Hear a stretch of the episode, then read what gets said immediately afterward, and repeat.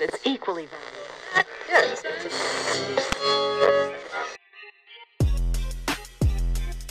Los empleados tienen mala relación con sus jefes se desmotivan y disminuye su desempeño, un jefe debe ser consciente de cómo sus acciones y su forma de comunicar impactan a sus colaboradores. Es por ello que es muy útil que los líderes trabajen con un coach profesional certificado, que les dé feedback y los ayude a desarrollar su inteligencia emocional y habilidades de liderazgo. Melanie Amaya.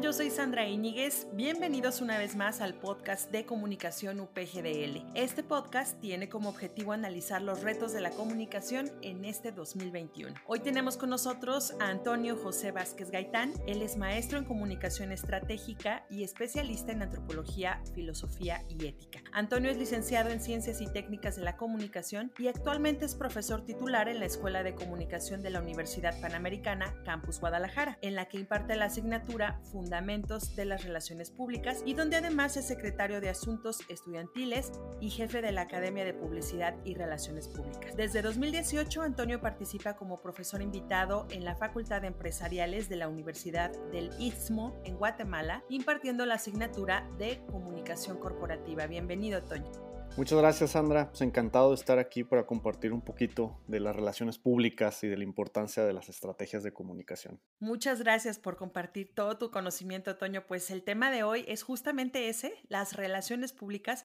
específicamente como estrategia para un sentido de pertenencia dentro de las empresas. ¿Qué son las relaciones públicas? Muy bien, pues mira, hay muchísimas eh, definiciones de relaciones públicas y me voy a enfocar eh, principalmente en lo que nos dice la Public Relations Society of America y esta define a las relaciones públicas como procesos de estrategias de comunicación que construyen mutuas relaciones benéficas entre las organizaciones y sus públicos. Y después de revisar esta asociación, más de 500 conclusiones que la revista Mercados.0 pues hace este resumen y dicen que las relaciones públicas son una función directiva independiente que nos ayuda y permite pues mantener líneas de comunicación, comprensión, aceptación y cooperación mutua entre pues la organización y sus distintos públicos, ¿no? Hoy pues hablaremos principalmente de lo que son los públicos internos. Sí, que son estos grupos que pertenecen, como decíamos, a una empresa, por ejemplo. Efectivamente, todas las empresas tienden a distintos stakeholders, principalmente pues, son públicos internos y públicos externos. Los públicos internos estamos hablando en este caso de lo que son los empleados, ¿no? En algunas ocasiones pues pueden ser incluso las mismas familias de estos empleados, pero que son eh, un público clave para la toma de decisiones de las empresas y organizaciones hoy en día. ¿Qué reto representan las relaciones públicas para las empresas actualmente, Toño? Mira, me parece que en general, pero sobre todo en estos tiempos que estamos viviendo, el principal reto para las empresas es entender que los departamentos de comunicación y en concreto las relaciones públicas son un aliado de las organizaciones. Hoy sobre todo, pues tratar de asuntos con sus públicos internos, ¿no? Que pues estos son los que están viviendo constantemente, más hoy en día en este entorno de pandemia y crítico, pues en constante incertidumbre, ¿no? Ya que no tienen certeza estos públicos internos. El año pasado vimos cómo, por ejemplo, la empresa de artículos electrónicos Best Buy, que después de 13 años en México y ya con presencia a nivel nacional con 41 sucursales, pues toma la decisión de cerrar, pues este 31 de diciembre sus puertas de todas sus tiendas por los efectos de la pandemia, ¿no? Y algo que me pareció muy interesante es cómo Fernando Silva, que es el presidente de Best Buy México, pues le habla a sus públicos internos donde tal cual dice, a pesar de este trabajo extraordinario de nuestros colaboradores, los efectos de la pandemia han sido muy profundos y no nos es viable mantener nuestro negocio en México. Aquí vemos como una gran empresa que toma esta decisión, pues primero le habla a sus públicos internos, primero los ensalza, ¿no? Les agradece. Te leo textual lo que dice. Debemos sentirnos muy orgullosos de lo que hemos alcanzado en Best Buy México. Construimos un equipo extraordinario y establecimos una cultura excepcional. Transformamos la manera en que los mexicanos interactúan y se inspiran con la tecnología. Un momento muy crítico, siempre dar una noticia de cerrar una tienda, ¿no? Y una tienda de la envergadura como Best Buy, una marca internacional, pues es un momento de crisis, ¿no? Lo primero que tienes que dar a tus públicos internos, pues es una certidumbre. Y algo que me llama mucho la atención es en estos comunicados, estos públicos internos, pues les dice, a ver, pues no los vamos a dejar solos, ¿no? Les vamos a dar talleres para uso efectivo de las plataformas de búsquedas de empleo. Vamos a hacer simulaciones de entrevistas de trabajo. Les vamos a ayudar a crear sus currículums. Les vamos a seguir pagando durante todo el 2021 su seguro de vida y de gastos médicos mayores para los quienes ya los tenían. Digo, a pesar de la mala noticia de, oye, pues me voy a quedar sin chamba, me está respaldando la empresa y me está diciendo la verdad. A ver, vamos a cerrar tal día, pero te voy a ofrecer esto. Y bueno, otro tipo de detalles, ¿no? Es una empresa que a mi parecer entendió muy bien a una generación de nuevos colaboradores. Cuando habíamos visto en México empleados en una tienda departamental con sus peinados estrafalarios, con sus barbas de leñador, con los brazos tatuados expuestos al cliente, entendieron muy bien a estas nuevas generaciones de públicos internos que pues no hemos visto en otras tiendas, ¿no? En tiendas de esta envergadura. También sucede otra cosa con estas nuevas generaciones y tú hablas de ello en uno de tus ensayos. Están pues pensando en cualquier otra cosa, en irse de viaje, en aprovechar una oportunidad para conocer otro lugar, por ir a un festival musical o a un evento en otra ciudad y dicen, cuando regrese busco otro trabajo. ¿Cómo podemos trabajar ese sentido de pertenencia?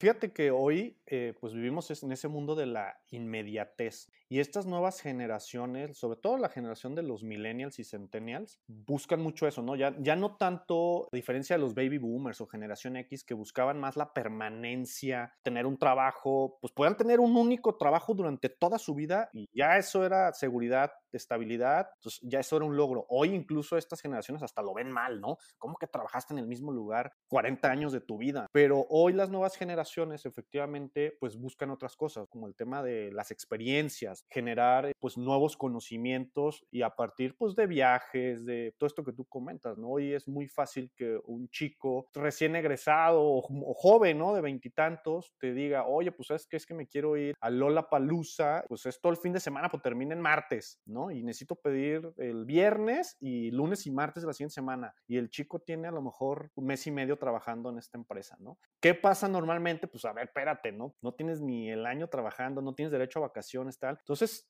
quienes no han entendido esa parte o esa manera de vivir pues es un no rotundo. Y quienes lo han entendido, pues a lo mejor dirán, bueno, pues nada más que necesito que te conectes desde donde estés para resolver tal tema o otra manera de cómo sí lograr, porque si no te va a dejar, o sea, ya ha pasado la parte crítica del mes de capacitaciones, le viene esto, ya le invertí esa curva de aprendizaje, pues no, no, hay que entender las generaciones. Yo solo trabajo con millennials o yo solo trabajo con centennials o yo, no, vivimos y coexistimos generación de baby boomers, de generación X, de millennials, de centennials, etcétera, ¿no? Entonces hay que entender y como líderes o como directivos hay que conocer cuáles son las peculiaridades de esas generaciones. A los baby boomers pues son mucho del apapacho, del reconocimiento, de la palmadita en la espalda, de decirles vas muy bien. El generación X es un poco más autosuficiente y si lo apapachan bueno y si no pues tampoco se va a tirar al drama. Y hay que ir conociendo este tipo de pues, diferencias generacionales. Hoy las nuevas generaciones, y retomando la pregunta, ¿qué buscan? No? Traen muchos temas en la cabeza como la ecología, las zonas pet friendly, vivir experiencias, que estas empresas sean congruentes de lo que dicen con lo que hacen, con lo que venden, congruencia con la filosofía de esa empresa, con la cultura organizacional, compañías transparentes, que haya esa justicia social. Yo les digo un poco a las nuevas generaciones que son la generación popote, en el sentido positivo, porque son la generación que nos vinieron a quitar el popote de la boca. Gracias a estas generaciones, pues ya hoy vas al súper y tienes que llevar tu bolsa. Algo que tienen muchos años haciendo en Europa, pero bueno, acá en América y América Latina sobre todo. Y Carlos Bonilla, el publirelacionista, él habla del salario emocional. Emocional en el entendido que es esa conducta que tiene la empresa hacia su personal y menciona cinco elementos básicos. Oportunidades de desarrollo, que es más enfocado a la capacitación, gestión del talento, tener desde el inicio un plan de carrera en la empresa en la que estás entrando. Dos, el balance de vida, esquemas flexibles de trabajo. Hoy en día, pues ya no puedes negar la posibilidad de hacer un home office. Ese balance de vida habla, pues también tener beneficios de salud, poder integrar a tu familia al tema laboral en algunas actividades. También nos habla otro punto del bienestar psicológico, como ese salario emocional, que tiene que ver con el tema de retos profesionales, la autonomía, el reconocimiento de tu jefe, que lo que hagas pues trascienda en la comunidad. Otro punto pues es el entorno laboral, que haya un clima de compañerismo, un sentido de familia, de equipo, que no vayas a un lugar de trabajo y que digas, ay, pues tengo que ir otra vez a la oficina y verle la cara tal y el jefe malhumorado. Es más, me da miedo ir a pedirle un permiso a mi jefe. No, ese clima laboral, entorno laboral de compañerismo, de hermandad, es muy bueno. Y por último, el quinto elemento que comenta Carlos Bonilla es la cultura organizacional, que debe pues atender a la responsabilidad social y no solo de iniciativas de la empresa, sino también de esos públicos internos. Oye, a lo mejor hay una iniciativa social que tiene uno de tus colaboradores que es muy valiosa y no la estás viendo. Pareciera que todos estos elementos son chamba nada más del Departamento de Recursos Humanos, pero no, tengo que hacer estrategias de relaciones públicas, escucharlos. Las empresas vienen de sus públicos internos, ¿no? Que están en el, ahora sí que en el piso de batalla, que escuchan a los demás que consumen los productos y saben que tú trabajas ahí. Oye, estaría padrísimo que hicieran esto. En la medida de que sea más fácil para los públicos internos llegar a los niveles más altos, hablando en temas de comunicación, oye, yo le puedo decir al director que tengo esta gran idea y no que sean inalcanzables, ¿no? Y cuántas grandes ideas no se podrán perder en el camino porque no hay manera de llegar a los que toman las decisiones. Toño, pues preguntarte por último, ¿qué le recomendarías a todos aquellos jóvenes que nos escuchan y que están pensando estudiar relaciones públicas? Mira, fíjate, yo tengo la fortuna de dar clases a primer semestre de la licenciatura en Publicidad y Relaciones Públicas, eh, una materia que se llama Fundamentos de Relaciones Públicas. Y a los chicos yo lo primero que les digo es consuman información, aprendan a ser fervientes consumidores de información, pero no de cualquier información. Hay que estar enterados de lo que pasa en el mundo, pero de fuentes validadas, agencias de noticias, editoriales, revistas especializadas, ¿no? En la medida de lo posible llegar a las fuentes de la información ¿no? Oye, si me vas a platicar de la noticia del partido de fútbol, ok, pero ¿dónde viste eso? ¿Te llegó por un meme? ¿Te llegó por una red social que no tienes una fuente? ¿O lo viste directamente en la página del equipo deportivo tal? Del que me estás hablando, ¿no? Entonces, eso por un lado. Dos, pues que lean artículos relacionados a su profesión, ¿no? Hay revistas muy buenas como la de Mercados.0, con la que tenemos una colaboración muy interesante. La agencia de, reputación y de comunicación más importante de Iberoamérica, como es Llorente Cuenca, hoy JIC, generan mucho conocimiento. Hoy es más fácil estar enterados de la forma directa. ¿Cuándo ibas a poder escribirle tú a un CEO y que te contestaran? Hoy Twitter, por ejemplo, te da esa posibilidad de que te respondan, de que te escuchen o, por lo menos de que le hagan llegar el mensaje. Y mantenerse actualizados en temas de comunicación, porque hoy en el mundo de la comunicación hay que anticiparnos y en la medida que estemos informados y actualizados es más fácil anticiparnos a lo que viene. Y ya para cerrar, me gustaría leer rápidamente José Antonio Llorente, que es el socio fundador de Llorente y Cuenca, en una entrevista que le hicieron hace unos meses, nos dicen, ¿no? La comunicación hoy en día no son palabras, son hechos.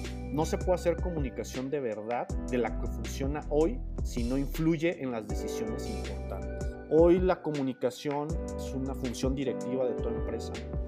Toño, gracias por esta plática y gracias por compartir tu tiempo con nosotros. Gracias a ti. Hasta luego. Nos despedimos. Yo soy Sandra Íñiguez. Escuchen sobre este y otros temas sobre los retos de la comunicación actual. Sigan las redes sociales de la Escuela de Comunicación de la UP Campus Guadalajara, Facebook e Instagram como arroba ecomupgdl. Hasta el siguiente capítulo.